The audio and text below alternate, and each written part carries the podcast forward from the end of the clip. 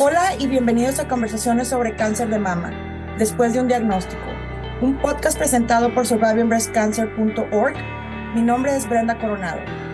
Y mi nombre es Lourdes Eras. Somos sobrevivientes de cáncer de mama y cofundadoras de SBC para la comunidad de habla hispana, una organización sin fines de lucro que brinda apoyo en una plataforma virtual y educativa, con el propósito de brindar grupos de apoyo y recursos para las personas diagnosticadas con cáncer y para sus seres queridos desde el primer día después de un diagnóstico. En este episodio platicamos con la doctora Lorena Estrada y nos aclara sobre la quimioterapia y para qué sirve, cómo se determina la cantidad de dosis o ciclos, qué tipos hay, cómo se sabe si está funcionando también nos contesta si siempre se cae el pelo y qué esperar después de las primeras quimioterapias. También aclara otras dudas que tenemos con respecto a este tratamiento. Les invitamos a unirse el lunes 17 de abril a nuestro webinar Tipos, Clasificación del Cáncer de Mama y sus etapas, a las 9 pm este, en vivo en nuestras redes sociales, Facebook, y LinkedIn después de un diagnóstico, en Instagram arroba después de un diagnóstico, en Twitter arroba después de un día 1. Te esperamos en el Club de Lectura abril 8 a la 1 este. No olvides registrarte ya que a petición popular ahora empezaremos a ofrecer nuestro grupo de apoyo dos veces al mes, comenzando el 11 y el 25 de abril del 2023. Entonces a veces que el paciente dice, doctora, pero el otro paciente se pone una quimio que se lleva a la casa y dura dos días, ¿por qué a mí no? Entonces ahí se le explica, no, es que usted tiene otra enfermedad diferente, cada cáncer tiene su tratamiento. Y por ejemplo, para pulmón se usa una droga que se llama Pemetrexed en los adenocarcinomas. Si es una enfermedad avanzada, también se la asocia a terapia biológica. Pacientes que no tienen tantos factores de riesgo, que los ganglios no, todos eran positivos, tumores un poco que no tienen tanto riesgo de recurrencia. Se usa eh, la capecitabina con el oxaliplatino en vez de la bombita que les digo que dura cada dos días, cada dos semanas por 12 sesiones. Esa principalmente es la, una de las quimioterapias orales más utilizadas, pero la mayoría son intravenosas. Bienvenidos a la conversación. Hola, buenas noches a todas. Mi nombre es Brenda Coronado. Como pueden escuchar, ando un poquito afónica. Entonces pudimos invitar a otra de nuestras compañeras, Elisa Herrera, para que apoye, para hacer las preguntas que tengan a, con la doctora Elena Estrada. Como dijo mi compañera, este, tenemos de invitada a dos personas en este episodio, Elisa Herrera y la doctora Elena Estrada, que nos va a dar un poco de información de la quimioterapia. ¿Sí? ¿Nos puede dar un poquito de introducción, por favor, doctora? Hola, buenas noches, ¿cómo están? Bueno, este, yo soy la doctora Lorena Estrada, soy oncóloga clínica.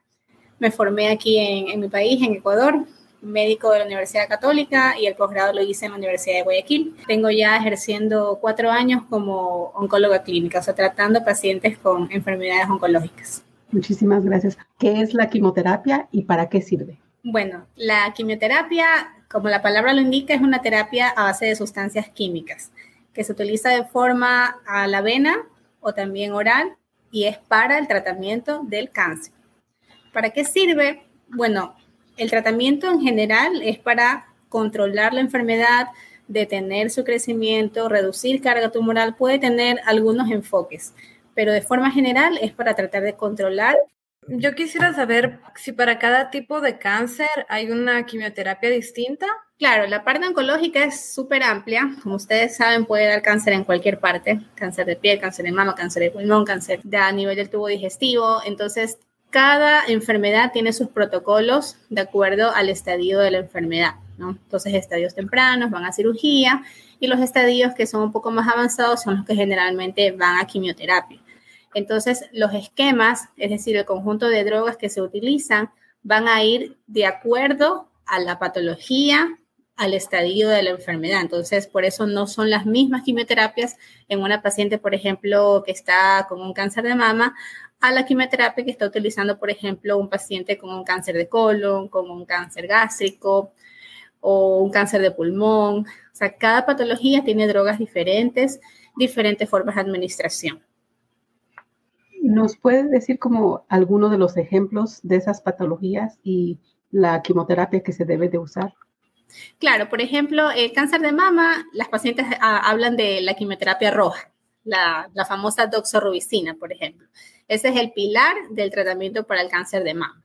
Entonces, los esquemas para cáncer de mama generalmente llevan doxorubicina con ciclofosfamida, que ese es un esquema habitual, mundialmente reconocido, y que habitualmente viene después de, de, cuatro dosis que se da cada 21 días. Después viene una droga que se pone semanalmente por 12 sesiones que se llama paclitaxel. Entonces, por ejemplo, ese es un esquema el más comúnmente utilizado de, para cáncer de mama, sea antes de una cirugía o después de la cirugía, como una adyuvancia. Entonces, por eso a veces eh, uno conversa con las pacientes cuando recién las conoce y qué sé yo, vienen de otra unidad que haya sido tratada, dice, ellas no saben las drogas, pero me dice, a ver, me puse cuatro rojas y las doce blancas. Entonces es porque en ese caso, por ejemplo, era el esquema con doxorubicina y y luego las semanales con paclitaxel. Ahora, ese es un caso habitual. Hay ciertos casos que el cáncer viene muy agresivo, por ejemplo, estas pacientes que son triple negativas, que no expresan receptores de estrógeno, no expresan receptores de progesterona, son HER negativas y vienen con mamas muy agresivas. Entonces, en ese caso, a veces damos las tres drogas juntas, el taxano, la doxorubicina, la ciclofosfamida. Otro esquema que se puede usar, en cambio, es solo el taxano, que es el paclitaxel, con otra droga derivada del platino, que es el carboplatino o el cisplatino. Eso en general en cuanto a mama. De ahí, si somos una paciente que tiene metástasis, habitualmente asociamos una terapia biológica. O si es una paciente que en este caso, por ejemplo, expresa la proteína HER, se usa una terapia biológica que se llama trastuzumab, que igual no es quimioterapia, pero como usualmente se le da el inicio junto a la quimio, la ponen casi que igual. Pero son, son nombres de drogas para el cáncer de mama. Ahora, por ejemplo, para la parte digestiva, ahí se usan bastante una droga que se llama 5-fluoracilo. Entonces, esas son las drogas que generalmente las ponemos en unas bombitas de infusión que el paciente se lleva a su casa. Entonces, hay veces que el paciente dice, doctora, pero el otro paciente se pone una quimio que se lleva a la casa y dura dos días, ¿por qué a mí no? Entonces ahí se le explica, no, es que usted tiene otra enfermedad diferente, cada cáncer tiene su tratamiento. Y, por ejemplo, para pulmón se usa una droga que se llama Pemetrexed en los adenocarcinomas. Si es una enfermedad avanzada, también se le asocia a terapia biológica. Y así existen un sinnúmero de medicamentos, les armamos protocolos. Y unos protocolos están más para mama, otros para la parte digestiva, otros para la parte geniturinaria, pulmonar y así. Ok, ¿y cómo determinan cuántas quimioterapias deben darse para cada paciente? Todos en base a protocolos de tratamiento. Nosotros nos regimos por guías internacionales como la NCCN, la ESMO, todos son protocolos. Y por lo general los esquemas suelen ser de cuatro a seis ciclos, porque la quimioterapia llega a ser muy tóxica y obviamente el cuerpo no la llega a tolerar tanto. Aparte que la respuesta que se espera del cáncer no va a necesitar más allá que cuatro a seis ciclos de quimioterapia. Entonces, por la toxicidad y por la respuesta que se espera, no va más de eso de forma general. Porque, por ejemplo, en, la parte digestiva, colon, que vienen a, recibir quimioterapia después de la cirugía, el esquema habitual que se llama Folfox, que lleva floracilo, saliplatino, leucoborina, es que el, esquema de la bombita, ese es cada 15 días. Entonces, una vez se habla seis ciclos, pero cada ciclo tiene una dosis, tiene dos dosis, una cada 15 días. Entonces hay oncólogos que dicen, por ejemplo, ah, son 12 sesiones de Folfox. Otros que dicen, no, son 6, pero dentro de esas 6 cada una representa 2. Pero siempre hay un límite. En este caso, por ejemplo, serían 6 ciclos o 12 dosis. En el caso del esquema que les digo de mama, por ejemplo, de oxorubicina se da habitualmente solo 4 ciclos. Y después el taxano, 12 semanas.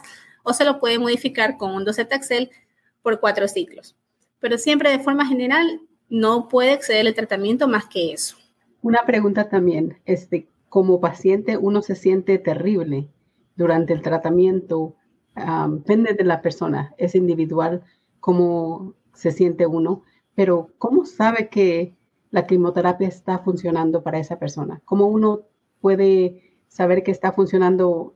Tal vez no se sienta que está funcionando porque lo terrible que se siente, pero ¿cómo uno sabe que está funcionando? Claro, eso también va a depender mucho del contexto en el que estemos hablando, porque por ejemplo va a ser diferente en una mama que viene con mucha carga tumoral y le estoy poniendo quimioterapia para que reduzca. Entonces, ¿cómo sé que yo voy bien? Porque en cada ciclo voy valorando a la paciente, toco el tumor y veo si es que va reduciendo. Esa es una valoración, por ejemplo, clínica. Pero ¿qué pasa, por ejemplo, en la paciente que tiene un cáncer de cuello de útero avanzado y estoy dándole quimioterapia? En el caso de ella, se hará el control con una resonancia a los tres o cuatro ciclos de su tratamiento o cuando ya termine todo su tratamiento de quimioterapia y de radioterapia. También se puede saber a través de la, medición de los marcadores tumorales, tener una idea, pues si está bajando la carga tumoral a nivel bioquímico. También de acuerdo a lo que dice el paciente, ¿no? Tengo, me, tengo, me siento mejor, ya no me duele tanto, dejé de sangrar. Pero de forma general, la mejor forma de, de evaluar nosotros si la quimioterapia está funcionando es con imágenes. Que las imágenes se hacen habitualmente, si son seis ciclos, se los hace a los tres ciclos para ver si estamos logrando una, una respuesta, con lo cual procederíamos a tres ciclos más, o si vemos que no está funcionando, pues probablemente se cambie el esquema, que eso también suele pasar. Pero nosotros desde el punto de vista oncológico, las imágenes nos dan mucho que aportar, incluso ellos pueden reportarlo con una, con una escala que se llama RESIST, y entonces ellos nos dicen cuatro posibilidades frente al tratamiento que estamos dando enfermedad eh, con respuesta completa, respuesta parcial, enfermedad estable o progresión. Entonces, de acuerdo a eso, pues uno toma decisiones. Una de las características principales, creo, y el, miedo que tenemos todos es de, que se nos va a caer el pelo, porque eh, pues es, un cambio a nuestra imagen, un cambio que, que, no estamos queriendo, que no es algo, pues que decimos, sí, me voy a rapar o, o algo, ¿verdad? Sino que es consecuencia de eso. Y, una de las preguntas que tengo es si con toda, todas las quimioterapias se cae el pelo. No, no con todas. Por ejemplo, las quimioterapias del tubo digestivo, que son a base de, de floracilo, de oxaliplatino, de leucoborina, estas no hacen caer el pelo. Pero cualquier protocolo de tratamiento que lleve doxorubicina, por ejemplo, la, la famosa roja para cáncer de mama, hace caer el pelo. Cualquier protocolo que lleve paclitaxel hace caer el pelo. Cualquier protocolo que lleve docetaxel hace caer el pelo. Pero hay drogas que no hacen caer el pelo, como las que les mencioné para la parte digestiva, los, el carboplatino, el cisplatino, ninguno de esos hace caer el pelo tampoco. Más que nada son los taxanos y la doxorubicina. Y como los taxanos son ampliamente utilizados para mama, para cervix, para, para tubo digestivo también, cuando hay progresión a las primeras líneas, la mayoría de pacientes que están en tratamiento los vamos a ver pues con, con caída de pelo. Obviamente esto después de que el tratamiento ya concluya, al menos la parte de quimioterapia, el pelito vuelve a crecer. Una pregunta que tenemos, ¿de qué manera hay formas de que las personas reciban la quimioterapia? Eh, es intravenosa y oral. La oral es a través de una pastilla que se llama capecitabina, que esa se usa en ciertos esquemas para cáncer de colon después de la cirugía pacientes que no tienen tantos factores de riesgo, que los ganglios no, todos eran positivos, tumores un poco que no tienen tanto riesgo de recurrencia. Se usa eh, la capecitabina con oxaliplatino en vez de la bombita que les digo que dura cada dos días, cada dos semanas por 12 sesiones. Esa principalmente es la, una de las quimioterapias orales más utilizadas, pero la mayoría son intravenosas. Y en personas de la tercera edad ya... Eh, se podría decir ancianos, ¿qué, qué tanto beneficia la, la, quimioterapia? ¿Se puede utilizar o es mayor el riesgo? El riesgo siempre va a ser un poquito mayor en un paciente con más edad. Sin embargo, la edad no es un, impedimento para poder recibir el tratamiento.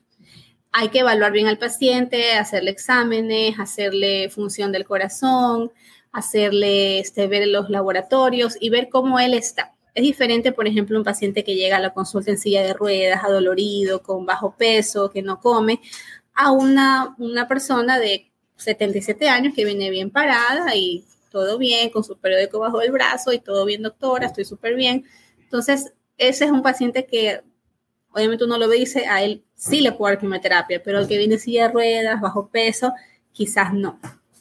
Entonces, sí se puede pero hay que evaluar cada caso. Tengo una señora de 86 años que le doy tratamiento intravenoso, pero porque ha, presentado una, una evolución clínica buena desde un inicio.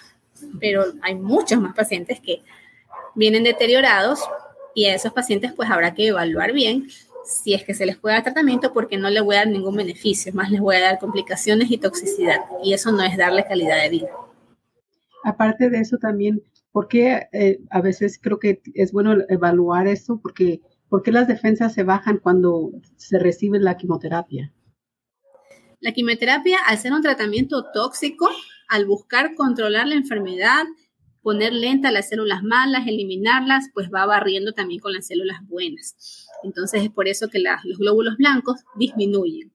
Las células tumorales, las malas disminuyen, pero también los glóbulos blancos disminuyen.